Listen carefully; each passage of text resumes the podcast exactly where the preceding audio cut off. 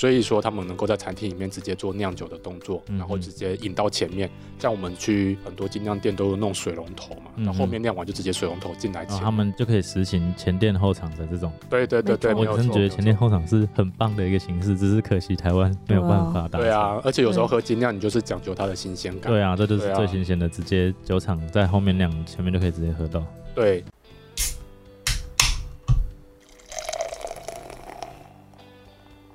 大家好，我们是有酒，有旅行，我是啤酒美少女九一。我是你的客制化选酒师 Terry。有酒有旅行，想要给你的是结合酒精与历史文化的旅程，带着微醺的状态，徜徉于各地醉人的风土民情。拿好你的酒杯，我们出发喽！出发喽！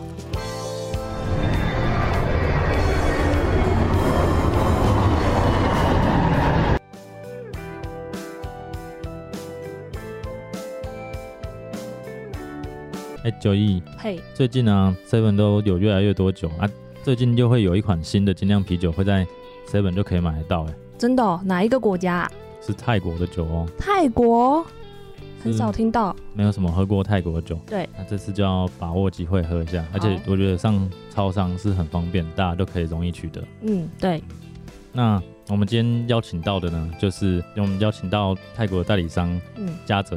那之前我们有跟他合作过，就是他们之前啤酒就来台湾，只是之前的不是上在便利超商。嗯对。那今天上到便利超商的话，大家就是更方便可以去买到。那我们欢迎嘉泽。嗨嗯，嗨，大家好，我们是泰国精酿第一品牌满月精酿。那也谢谢 Terry 跟 Joy 这次的邀请啊。那之前我们跟 Terry 有做过合作，因为我们去年七月进来台湾的时候是以玻璃瓶。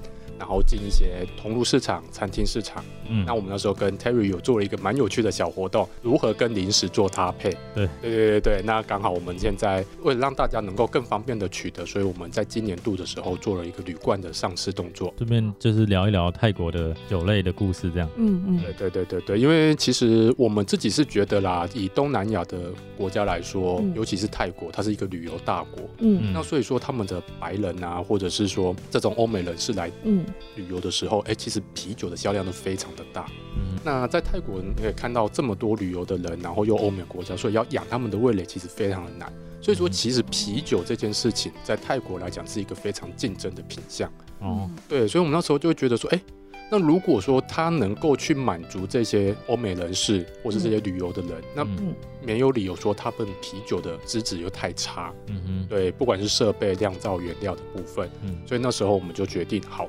那我就去尝试看看泰国。所以喝完之后，哦，真的很惊艳。不过那时候我们是从商业啤酒开始去接触了。嗯，对对对，那就想说，哎，他们在做精酿啤酒，他们的想法还有这些原物料的使用是的地方都蛮新颖的。所以间接的我们就去认识、去了解到了福 mun 这个品牌。嗯，对，哦所以这就是为什么我们把福 mun 带来台湾的原因。你们那时候在泰国，你说商业的先接触嘛？那后来第一个喝到的精酿是福木吗？对，哦，就是福木。对，因为其实泰国蛮有趣的，他们其实酿酒跟台湾比较不一样。台湾是法规，它没有办法在餐厅里面去酿酒，一定要有一个呃，对，台湾只能在那个工业区嘛。对对对对对，它的限制比较多。嗯但是泰国他们在酿酒的限制没有这么的严谨，哎，不是说严谨，就是没有这么多法规法规问题。法规不一样啊。对对对对对，所以说他们能够在餐厅里面直接做酿酒的动作，嗯然后直接引到前面。像我们去很多精酿店都有弄水龙头嘛，嗯然后后面酿完就直接水龙头进来然后。他们就可以实行前店后厂的这种。对对对对，我真的觉得前店后厂是很棒的一个形式，只是可惜台湾没有办法达成。对啊，而且有时候喝精酿，你就是讲究它的新鲜感。对啊，这就是对啊最新鲜的，直接酒厂在后面酿，前面就可以直接喝到。对，所以你在餐厅喝非常方便。可是如果你要到通路去买精酿啤酒的时候，嗯泰国的法规就比台湾多严谨非常对多。对对对，因为他们有要求说，你每一个品牌要在台呃泰国生产，要有一定的量。嗯哼，我们记得没有错的话，它总共要年销要一千万公升的这个量，你才有办法哦申请到酒牌。嗯哼，对，所以说你不是一个小酒厂就有办法去做申请的。那所以应该泰国也比较少那种就是小型的精酿厂。对，除非你在餐厅喝的，这个就会比较多。但如果你要在通路买的，他们有一个蛮有趣的现象，因为要上通路的话，量就要大，这样他们的规范。对，嗯哼，那你如果说没有没有充填的动作，你要做充填这个动作，什么意思？你说装罐装瓶，对但是如果是就是桶装的就没关系。对，没有关系。哦对，对对对对，所以你这个在充填的状况下，你就要有一定的量，你才可以做充填的动作。嗯所以泰国他们会说非常多啤酒没有错，可是他们会在邻近的辽国或者是菲律宾去酿造，然后再进来泰国。就是哦它虽然是泰国自己的啤酒，可是它的原产地却嗯，不是在泰国。因为他们法规的问题，对，没有错，没有错，也不是每一家都有办法量到那么那么大。对。所以那时候你去泰国旅游，你就觉得说，嗯，我一定要喝泰国啤酒啊，所以嗯你就会去挑嘛，挑挑挑到最后，哦 f u m o n 这就是我跟他认识的一个原因在这里。嗯哼对啊，因为你就会觉得，哎、奇怪，为什么其他原产地都不是泰国？嗯所以你那时候也不懂啊。哦，对，啊，后来才了解原来是这个样子。对对对对对，所以确实泰国很多啤酒，但是他们都不是在泰国本地做生产的，嗯哼原因就在这个地方。嗯对，所以这也是我们我啊我认识 f m o 的第一个原因。嗯嗯对，那所以应该就是他们的商业的是在本地的，对的，其他的就不一定。对，很有趣。你在泰国你可以看到他们的风口有没有贴一个封，封条吗？对，封条封条。好像有啊。所有的进口啤酒都一定会贴封条，嗯嗯，对，只有泰国的啤酒，呃，本土生产的不会贴。哦所以你要怎么去判断它是不是进口啤酒，你就去看那个封条就好了，嗯，对哦这是，最快辨识的一个方法。你就在他们的通路上，它就是会有有封条跟没封条这样。对的，没有错，没有错。哦，对，所以你就觉得，嗯，我来当地我就要喝当地的啤酒啊，那我当然就挑没有封条的啊。对对对对对，就这个原因。哦完全不知道，没有去过泰国。啊，你没有去过泰国？我有去过泰国转机而已，啊？只有转机哦对，。所以，其实我没有真的在泰国玩过。嗯好哦。我在泰国就是喝这个啊，大象啊。嗯，因为台湾有的话就是大象跟嗯那个正哈，圣诗嗯好，我们说圣诗，圣诗。对，然后还有一个比较少见的 Leo 啊，就是一只豹嘛。现在台湾有吗？台湾还是有，哦还是有，台湾比较少见。对对对对对，应该是说他们的呃消费族群不太一样。嗯哼对，因为 Leo 他们比较像是，哎，我不知道你们有没有喝过蓝妹，哼，哎有对，就像蓝妹的那种定位，他们专门是打一些劳工阶级的族群。哦，对，哦因为其实泰国蛮有趣的，另外一个现象是，他们是属于一个阶级化的国家，嗯所以你的酒的价格一出来，就已经定定好你是哪一个消费族群去饮用的啤酒。哦，对，所以说像精酿啤酒，它就会把它定在于一个比较中高阶级的阶层，嗯就白领阶级以上的，嗯。因为这样子的一个价格跟饮用的一个品质品味，就是这个阶级地位的人可以饮用。对嗯。对，他们对于这个观念会比较重一点点。哦所以说他在铺的时候，我们才会说，哎，为什么我们的酒都是会出现在于一些米其林餐厅啊，嗯或者是一些呃万豪集团指定的一些饭店里面，嗯这就是这个原因的所在。哦对，就是它的出身。它的定位这样。对对对对对对对，所以你会比较少看到，像台湾根本就没有这些所谓的呃，没有，台湾没有这么阶级的感觉。对对对对对，就所谓人人平等这样子。对对而且他没有皇室。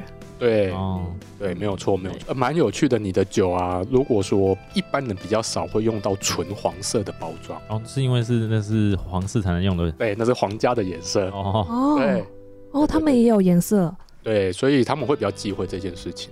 嗯哼，对，所以像台湾其实没有这个关系的话，他们在我们这个酒在进来台湾就不会有这样子的操作嘛。对对，对对对，所以你最常看到的就是大象啊，嗯，或者是盛世这种商业啤酒。嗯，对还有还有那个 Tiger，你可以解释一下 Tiger 它的定位吗？，Tiger 吗？我刚才有提到说，哎，我们会觉得说，呃，泰国啤酒为什么有它的优势在？像比如说海尼根国际大牌，嗯它也在泰国去设它的啤酒厂、酿酒厂。哦，对，像 Tiger 就是海尼根的副品牌嘛，它也是泰国来的。哦，它是属于海尼根底下的。对，它是海尼根底下的副品牌。对他们也是专门为了泰国这一个国家，因为他们也是看中它的这些欧美人旅游人士，嗯然后去帮他去做一个品牌的一个发展。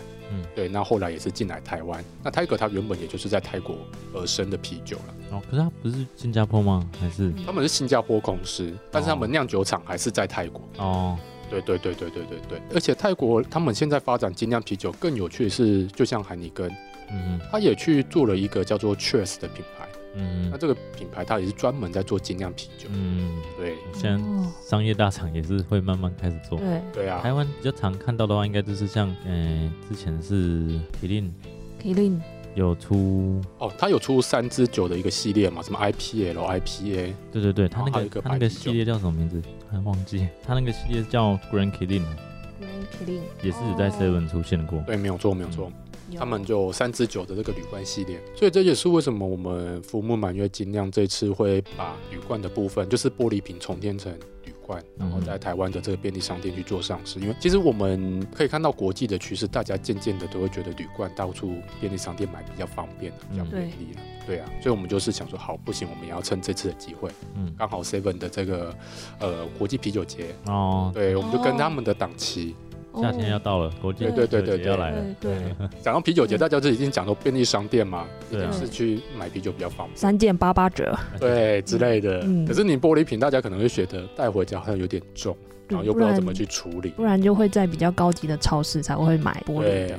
对，像我们玻璃瓶就是在微风成品都有卖。哦，对，但我们玻璃瓶，我们认为还是在餐厅里面喝有更有更有气氛呢。嗯那我们喝开心、喝爽快的，讲好饮的，哎，我们不常就使用我们的铝罐。嗯，对啊，所以我们就觉得说，哎，那我们今年就准备把这个铝罐带进来台湾，进军台湾的精酿啤酒市场这样子。了解。对所以他们当地的就是在泰国的话，福木本身就也都有铝罐跟玻璃瓶吗？有，而且这支铝罐最有趣的一个状况是，泰国 Seven 它也是为了 Seven 而去定制的一款啤酒。哦，泰国 Seven 主动去找福木啤酒厂，跟他讲说：“哎，我们想要跟你们合作，帮我们做 OEM。是哦，嗯，对，所以这支啤酒一开始他们是跟泰国 Seven 签订独卖的合约，嗯只有泰国 Seven 买得到他们家的啤酒。哦，对，但因为到了今年度之后，我们也准备要做跟着这个操作，所以我们就把它送进来台湾。嗯对，，所以它真的就是为了 Seven 而生的。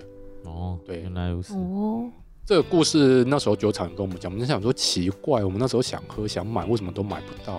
哦，哦，对，因为其他地方没有，就只有 seven 对有。对对对对对对对，然后酒厂才跟我们讲说，哦，没有，因为这个是 Seven 独家，那时候独家贩售的，嗯对，因为是 Seven 找他们去做 OEM 的动作，嗯所以你可以看一下我们的包装，哎，跟我们其实玻璃瓶有一点点不一样，嗯哼，对对对对，是这个原因所在。嗯，好，蛮大罐的，很好。对啊，五百梦，因为现在好像大家对喝啤酒五百梦好像还是喝的比较爽快一点，尤其在家看个剧。有啊，而且其实如果真的有在喝的大罐，还是比较划算，对啊，不如对买大罐的。对，因为你小罐可能一次也是两三罐两三罐，那你不如就是喝个一罐五百梦的还比较豪爽一点。没错，嗯，夏天真的，其实讲说真的大众的话，虽然我们有在喝精酿，会喜欢喝 IPA，嗯，但是一般的话，夏天卖最好真的还是小麦啤酒。哦对，够清爽。嗯，嗯，嗯，你看美国人他们自己去海滩也是最喜欢喝小麦啤酒。对，嗯其实这个也是我们也有看一些商业报告啦。嗯哼，哦，对你如果说我们说的商业啤酒是拉格嗯对，它那种下层发酵的拉格啤酒，嗯那，仅次于这一个酿造方法出来的就是我们的白啤酒。嗯，对，这就是全球第二大的这个接受度最高的一个类型。嗯，对对对对对。哎，这包装上还有说可以配辣的沙拉，还有 BBQ 海鲜，对，哎，蛮我贴心的耶。对，因为我们知道说，有时候你喝酒，其实啤酒真的是百搭，对啊，什么都可以搭，但是你一定喝酒会配东西吃。嗯，所以你有时候就可以针对这个上面的一个建议啊，小建议，因为像我们这种呃花神，它因为它有加了野姜花，所以你跟嗯沙拉一些比较清爽的果菜，它会有一个不一样的一个搭配，而且也蛮合适哦的。那会说到海鲜跟 barbecue 的原因，就是因为它具有解腻的一个效果，嗯，所以你可以吃起来的时候会更清爽，你的味蕾负担不会那么重。没错，对对对对，这是我们给大家的一个小建议。嗯，嗯，对，我蛮喜欢现在越来越多酒标上面都会有一些建议的，就是资讯越，我个人是觉得越好啊。嗯因为嗯，假设，而且有一些消费者他可能还没有决定要喝什么酒，或是可能甚至第一次认识他，那如果他上面有越多资讯，当然越可以帮助他去了解。对啊没错，嗯，我们当初也是觉得说，哎，这个做法还不错，所以我们就请那个原厂保留这样子的一个设计。嗯对，就不要把它拿掉了。所以它上面的资讯其实蛮完善的，包含它适合什么样的杯子、杯型，都帮大家一系列的。就是你在家也可以享受在精酿啤酒里面的那种氛围、那种感受。嗯嗯，对，因为像大家现在最爱的就是仪式感嘛，对啊，没错 所以，在家有我们喝酒也要喝一个仪式，所以就帮大家做了一个小准备。对上面还有苦度跟它的颜色，对对对苦度是最低的。小麦啤酒本来就是偏低，所以我觉得它搭餐应该是蛮百搭的一个款。因为其实确实我们了解精酿啤酒要进来台湾，大家对精酿啤酒的这个市场跟这个知，诶，不是说知识，就是理解还没有那么的深。嗯嗯。所以，所以我们能够做的，因为我们毕竟也是希望能够把精酿啤酒在台湾市场能够越做越大，嗯嗯。所以我们尽量能够去告诉消费者，诶，精酿啤酒跟商业啤酒的差异的话，我们就尽量做，尽量去做，把它做一个展现。嗯。对啊，就很多人就也常问我们说，诶，他说你们跟厂啊、跟盛世啊，嗯嗯到底差在哪里？嗯。对啊，嗯，这个有时候你要解释，又觉得嗯，要花好长的一篇概论来做解释，包含它的酿造方法，现在上 seven 之后叫他们直接喝就知道，直接喝就知道。了。嗯就有不同的风味展现。嗯，直接喝还是最快了，因为有时候讲那么多，大家不一定能真的理解。对，嗯，喝了直接比较味道的话，就是最直接的方式。嗯，哎，应该 Terry 你们也很常有被人家问说，到底商业啤酒跟精酿啤酒的差异？嗯，我自己啊，现在觉得说没有必要真的一定去分这个。嗯，对啊，对啊，因为第一个是，毕竟精酿啤酒定义也是美国下的，嗯嗯嗯然后它的定义假设说就是之前提过嘛，产量什么那个在台湾都各个国家又不一定适用。对对啊，所以我现在真的觉得特别要去分的话，也没有太大的意义。但就是比如说你今天看到这个，你觉得它好喝，那就 OK，然后你可以去了解不同类型才是更好的，我觉得啦，嗯，我的角度是这样，嗯，嗯所以我要讲我的是吗？可以我。就觉得喝就是啦，你就是慢慢去 try 你喜欢的味道。对啊，尤其是啤酒啦，真的是喝爽就好了。对，每个人喝的口味口对，每个人不一样。然后我觉得啤酒味道范围蛮广的，相较于其他的酒类，有可以那个水果味很多的啊，然后也可以有烟熏味的啊，嗯，对，然后有深色麦芽的那种焦烤面包的味道啊，你都可以在啤酒里面找得到。嗯，嗯，这样，还有那种统称的啊，味道很重的也有。嗯，像我们就是以花香，这次打白啤酒不沙吧，就是以花香为主。在泰国，我自己查到的资讯啊，就是它有卖酒时间的限制，然后还有那个佛节要禁酒，因为他们佛教国家嘛，还有投票选举前也不能喝酒，然后特地地检也不能卖酒，就超多规定的。我就觉得、嗯台湾好像蛮幸福的。然后坐车的话，乘客也不能喝酒，啊乘客也不行哦。对，然后打酒类广告不行，哦，对，酒类广告不行。酒类广告不行哦。对，因为我们做代理的时候，大家会觉得，就会问我们这种代理方，哎，那、你在泰国那么红，那、你就把他们的广告拿过来，他们的素材拿过来啊，你就直接在台湾照样做就好啦。嗯，可是我们比较吃亏，因为嗯泰国酒类是不能够做宣传的，完全没有任何酒类广告。完全没有，是不行的，是被禁止的，啊，所以没有酒类部落客这种东西，哎、应该没有。不行吗？这样也不行吗？不行啊，因为他们连这种所谓的夜配，好艺人拿着酒这样子都不行都不行的。哇，对台湾是不是很幸福？对啊，他们 哎呦，为为什么？因为他们喝这么多，至少啤酒喝蛮多的嘛。可能外国人喝啊，可是本地人他们也有本地的啤酒啊，我啊，好好神奇哦，就是自己喝这么多，但是不能广告。对他们是没办法做广告宣传的，嗯，所以台湾真的很幸福。对啊，啊，然后一样不能线上卖酒，对啊，而且他们也不行线上卖，酒也不。行可。是台湾现在不是可以的吗？那个生活市集，生活市集，你们知道生活市集这个 APP 吗？不知道，生活市集他们有用了一个蛮有趣的一个现象，但我看现在应该是有有过了啦。嗯。他们是一开始先要求你拍身份证，哦，那他会去审核你的那个身份证，他们会一一件一件一件去审，嗯。所以是专人去审。那审完之后，你每次在下单的时候，他会有一个 camera，就是你的相机，他会再去照相，看你在下单这个动作是不是本人，嗯他会去核对他的一个身份证。哦，AI 辨识吧，对，就是一个 AI 辨识的一个功能。所以现在你台湾现在有了。生活市集里面，你可以用这样子的方法去购买酒，因为我们酒有在上面去做贩售。哦，对对对对哦，对对对，所以你也可以在生活市集上面买。泰国是佛教大国，所以他们的酒类是不能做任何广告的。嗯那他们很聪明，他们会做卖矿泉水的方式，嗯。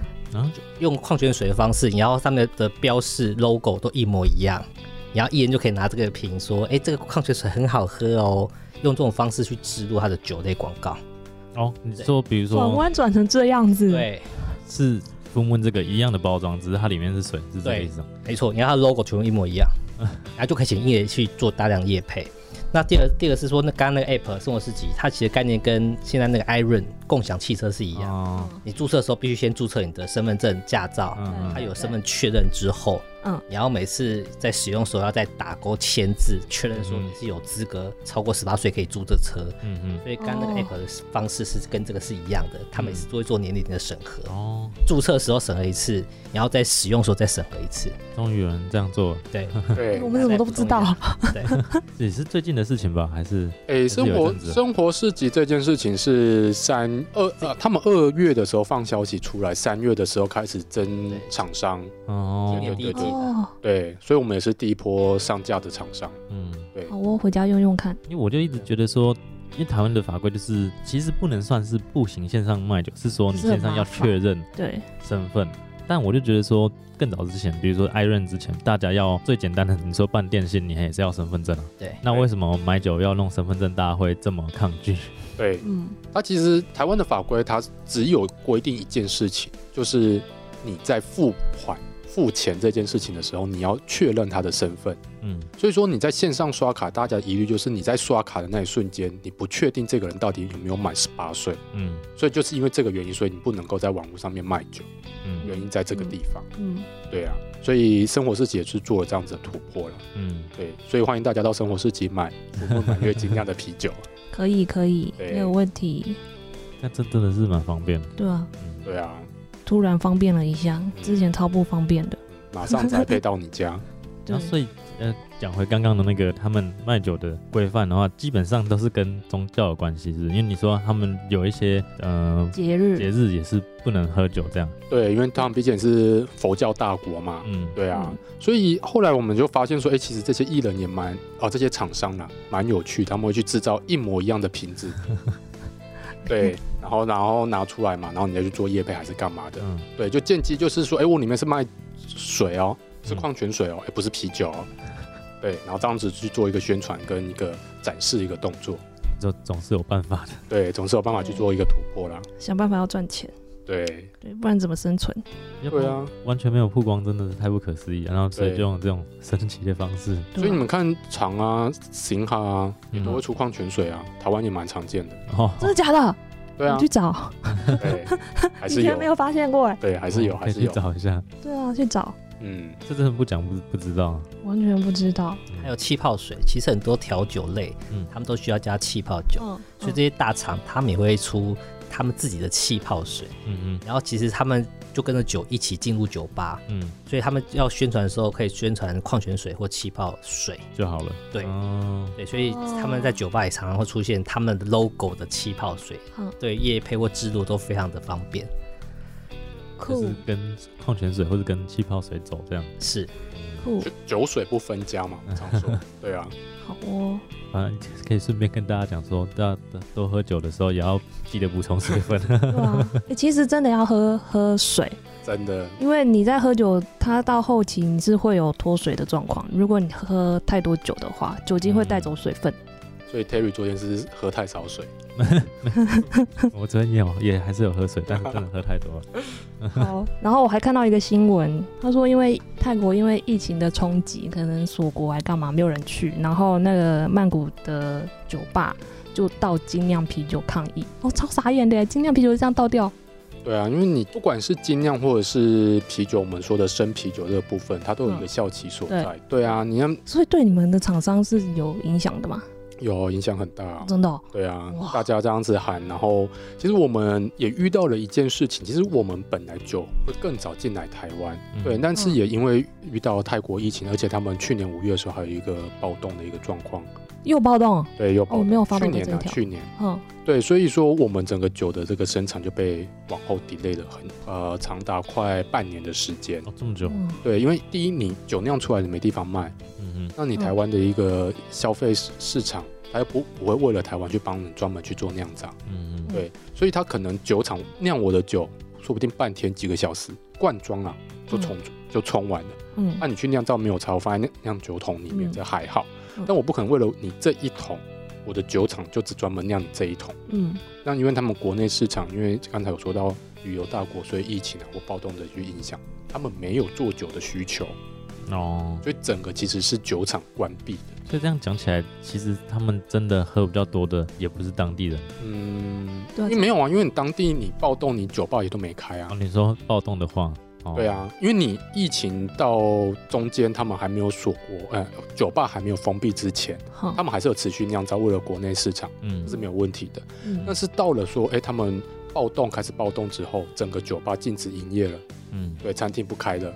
就台湾有一阵子不是，也是这样。对对对对对，所以完全酒销不出去。哦，嗯，就是疫情让外国人不能喝，然后暴动让本地人不能喝，对，所以干脆酒厂他们就直就是接停掉了。对对对对对直接停掉。对，所以平常没有在做外销。嗯，也不是说没有做外销，而是这个生产的进度它不需要花这么多的时间去酿酒。好，对啊，因为我是有听到其他的酒厂啊，他去代理一些国外的酒，因为对那个国外的酒他们平常就是自己喝，但是因为疫情，他们酒吧关了，酒卖不出去，就只好外销，然后就会捡到一些很特别的酒。嗯，哦可是泰泰国是没有这样的状况，他直接酒吧就关了，就不卖了。对啊，他们就哦关了。对，可是因为像呃你说厂啊、新卡这种大酒厂，他应该一直开着吧？诶没有厂他也有关厂，他也关厂，对，一厂有阵子关厂，，嗯，这么严重？很难想象呢。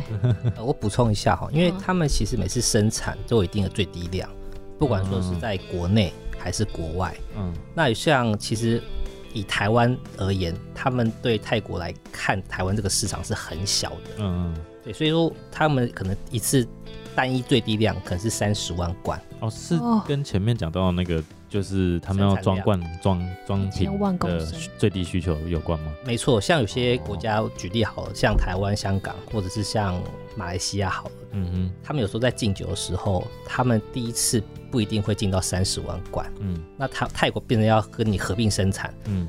我台湾这个假设是二十万罐，嗯。那可能国内是几万罐，他们要合并生产，嗯，这些都是要去跟政府申报的，报税的，所以这个程序非常麻烦，有时候光跑的可能可能就两个礼拜了。嗯嗯那那时候疫情其实大家都居家上班，甚至是不上班，嗯所以其实嗯在工作效率是非常的差的。嗯那其实大家知道做生意都是要有一个时效性，嗯，我们没有跟 Seven Eleven 在三个月前甚至四个月前敲四月档期的话，嗯这是根本做不下去。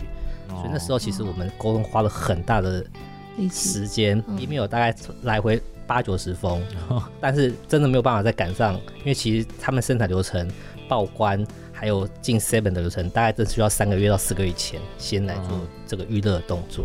哦，所以刚才嘉乐讲的是说这个部分，嗯。对，所以在去年我们遇到蛮大的挑战，嗯。对但还好现在不管是台湾市场还是泰国市场都慢慢有回温，嗯，，对，所以目前都已经正常了，嗯嗯。是。好哦，希望会越来越好。那太可怕了。会，太可怕了。对吧？夏天不能喝酒，应该很痛苦。哦，对对啊，啊会死人呢。非常痛苦，睡得你叫我怎么睡得着？像 夏天这种户外活动的很多，你都不能够群聚，不能干嘛，你不能出来什么音乐会啊、野餐啊，什么事都不能做，对真的很闷呢。没嗯，错对啊没错。哎，那你有在泰国当地的酒吧喝过酒吗？嘉德是乖宝宝啊，这种要问要问我了。哦，对，其实泰国他们它是一个旅游大国，嗯。那泰国对外国人也非常友善，嗯嗯，是，你只要年满五十岁，你就可以去申请退休签。对。哦，是哦，因为他们是很欢迎你去泰国花钱消费，对，对，所以你你走在路上，下午两三点，嗯哼。就可以看到街边一堆 bar，嗯。一些老外，他们就点了一对两杯啤酒，对。嗯，在那边喝酒，然对。后，看看妹妹这样走来走去，哎，他们可以在路上喝酒吗？不能边走边喝。也不，是不行。但是酒吧一定会有一些户外区，嗯，这是个很有趣的现象。老外他们都喜欢做户外区晒太阳，嗯。嗯，华人都是躲在里面吹冷气，对啊，热死了。非常明显。对，所以你看到一些酒吧，他们有时候在下午两三点就会来个 Happy Hour，嗯。你点几瓶又比较便宜，嗯。就一次买个三罐，那边喝一个下午。嗯他们去退休的，他们就是我有的是时间跟你耗这样，嗯。对，所以去那边就可以感受到那种很很很放松，随时都可以退休的那种氛围。嗯哼，对，他们退休金好像比较好拿。呃，对，很简单，其实你只要满五十岁，然后你存款有八十万，嗯嗯打三个月哼嗯。就可以了。哦，对，那真的是蛮容易的，对，他是需要你去花钱，嗯哼，对，不需要你去赚钱。那像我们我自己拿工作签，其实非常困难，就是哦。审核很严格，因为你是去赚钱的，嗯。他就嗯相对不欢迎你，标准拉很高。嗯。你去花钱，他就是非常欢迎你。嗯嗯，是，原来如此。哦，很哦，很有趣。我那时候在清迈住一个月，是。但我那时候还不懂精酿啤酒那些，我只是觉得，哎、怎么会有时间那个便利商店酒酒柜它是会关起来的？对，对对，才意识到哦，原来他们是有限制时间。对没，错。然后酒吧喝酒好像也还好，没有特别在酒吧喝酒。哦，你说那时候你去泰国的时候，对，因为我就一直在逛夜市。清迈夜市很好逛，对啊，很长一条。对，我们可以留在旅游的时候再聊这一这一部分。就越了解各个国家的，就是卖酒或是其他饮酒的规范。台湾真的是喝酒是很自由、很自由的。对啊，相相对起来有好有坏。啊，便利商店太多了，买酒实在太方便了。对啊，那下楼随便就就有得买了。没错。对啊，然后也没有时间的限制，对，然后又可以边走边喝。对，诶，那泰国喝酒他们会有什么仪式吗？或者是他们会玩什么小游戏之类的吗？那台湾就会划拳。或是说他们有没有，比如说长辈或是什么的，就是喝酒上有没有规范，或是特殊的？没有，很自由。还好我觉得是跟年龄层还有嗯他的一个阶级有关。嗯哼，对，刚才嘉泽有讲到，泰国是一个蛮阶级化的国家嘛。嗯如果是蓝领阶级的话，嗯他们就是去 Seven，嗯然后买了商业啤酒，就直接坐在地上喝起来了。嗯嗯再买包花生就直接喝起来。嗯那像一些贵妇，他们哦就一定不会走进 Seven Eleven，嗯，真的连 seven 都不行。就开着高级名车，，seven 有这么 low 吗？对他们来说非常 low。好吧，果然我们不是有钱人。对那些呃有钱人贵妇，他们就开着名车嗯。到百货公司的高级超商，像 Jasons 这样子的哦。超商去买这些玻璃瓶，嗯。再贵都没关系，我是要买这个氛围跟这个感觉。嗯回家买瓶，回家喝拍个照上 IG，会有那种嗯仪式感。嗯嗯。所以我觉得跟阶级有很大的差别啦。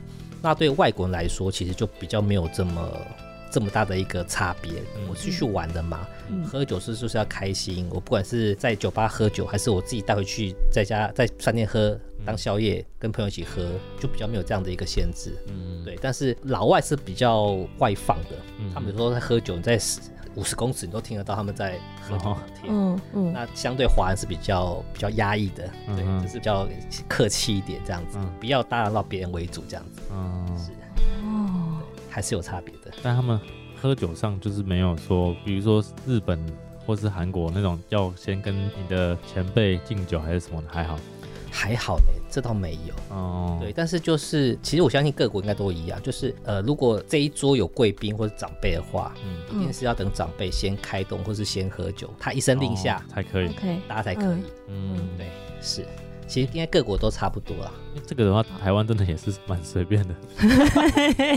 台湾也没有特别在管说要怎么样，对，就是长辈敬你酒，你有有敬酒就好了。对对对，嗯，台湾喝真的是喝酒的天堂。没错，我们要好好珍惜，不要喝酒闹事。在泰国那边，比如说酒吧外面会很常看到醉倒或者什么的吗？呃，还好，越晚越多，啊，越晚越多。对，常常看到这，基本上真的就是有常喝酒，就是喝酒量大的国家，都还是会有这些。一定对，嗯，哦，我以为都会是外国人倒在那边。为什么？哦，我我我想到了，我有遇过那种，那时候我今天要回台湾了，然后是凌晨的飞机，嗯所以很早就要，那时候在清迈那个是双条，然后朋友就是用 A 牌什么就叫到双条，我们上去以后有三个外国人吧，两个男生一个女生，然后他们要回家，但是他们应该是喝醉了，他们不知道家里在哪里，然后就一直绕一直绕，然后司机后来受不了，就让他们下车，然后他们好像还是不知道自己家里在哪。是 这样，就是唯一一个离。离酒比较近的故事。嗯，对因为你在国外，你可以完全的不用掩饰，放松。但出国都会认识放飞自我。对，没错，但还是要注意安全呐、是。泰国的治安还是相对好吧？呃好很多。以东南亚国家来说，泰国是最好的，嗯因为他嗯们是旅游大国，嗯，他们最高一年有四千万的外国人入境。哇塞，对，所以他们一定要维持一个好的一个旅游环境嗯跟品质。嗯他们甚至也有成立旅游警察。如果你外国人去酒吧、去餐厅消费嗯，被坑杀了，你可以马上去申诉。哦是哦哦，希望说这种事情在国际间传开，嗯，这样就没有人会想要来这边去是来旅游来消费。对对，哦他们对外国人是非常友善的。对，哦是。难怪外国人可以喝挂，不知道家里在哪里，不知道自己旅馆住哪。有旅游警察这个很棒哎，要不然我们自己都讲说，其他观光客来那个水果一百块都卖一千块，对但这真的对观光客是不怎么好的事情。我们自己出国也很讨厌被坑啊。对啊我也遇过，但是有时候你被贵五块十块，你也不会去花那时间去再找旅游警察。如果一点点嗯还好，但这这个数字落差很大的，真的会觉得很讨厌。对，老实说，你在像逛夜市好了，嗯，你一个肉串嗯十块跟十五块，你其实感觉不出来，嗯，对你会觉得十五块还是很便宜啊。嗯哼对，可 maybe 对泰国人来说，觉得说他明明就是卖十块的东西，你怎么卖我十五块？嗯嗯对，但是我觉得去旅游就是开心。你嗯。如果说你觉得这个价钱是你觉得 OK 的话，其实不要破坏性质啦。嗯嗯，对。好。哦。在泰国喝酒有什么禁忌吗？除了那个一堆一大堆时间不能买到酒以外，那也没有什么禁忌吧？嗯。对啊，大家喝酒还是要开心的喝。对，有禁忌，因为喝酒你就喝一个气氛，喝一个快乐。是。对啊，好哦。对啊，这两年，呃，我前两年看到一个有趣的现象啦，嗯因为 COVID nineteen 嘛，所以有时候政府会会软封城，就是说可能他规定餐厅或是酒吧，甚至 Seven 它会停止营业。那 seven 也停哦。就例如说九点过后，它哦就，提早对提早打烊，一定要九点。那假设好了，今天上班，政府宣布说，明天开始我们要软封城，或是说会在行动上、上班上会去限制，那大家今天就会疯狂的去抢酒。他如果说可能未来一周我就是要在家上班，或是说他觉得你没有什么重要事情，就是在家里嗯不要出去与人接触嘛，嗯，大家就会疯狂去超商、去 Seven 去抢酒，怕说他们家里会非常无聊。嗯，对，哦这蛮有趣的现象。跟台湾抢卫生纸差不多，呃，类似，对，对，但是他们是抢酒，是的，抢酒应该，那时候我看欧美也是有啦，对，对。嗯，他们应该抢的更凶。就喝酒大国的话，一定要就是像刚刚讲了，如果我们夏天不能喝酒，我们都很痛苦。所以今天如果说要封城，你不能喝酒，那真的就很难受。你都闷在家里了，然后还不能喝点酒，没错，今天和嘉哲跟 Jerry 聊了很多泰国酒的故事，然后我自己觉得最重要的就是，如果你到泰国，你要注意好可以买酒的时间，不要在不能买酒的时候去找酒，你只会是闭门羹。对啊？就是假设出去玩，大家晚上回饭店还是想要喝酒，那你就要早一点先买起来，没错，就是出门前一定要做功课，什么时候可以买。对，不然晚上你就很无聊。没错哦，好，嗯，那感谢嘉泽跟 Jerry 嗯。跟我们的分享。然后大家如果想要喝的话，Seven 就可以买到花生了。是嗯。Seven 呢，四月二号是上市啊，不过我想播出的时候应该 Seven 都买得到了。嗯，对，嗯那记得嗯大家关注我们的普萨巴花生精酿白啤酒。嗯。好哦，哎泰国的干杯有什么特别的说法吗？哦，你考倒我了哎，所以也是 我不会泰文哎，哦，我很弱哎，但基本上还是 Cheers 就这样。Cheers 对那我们就国际语 Cheers 言啊。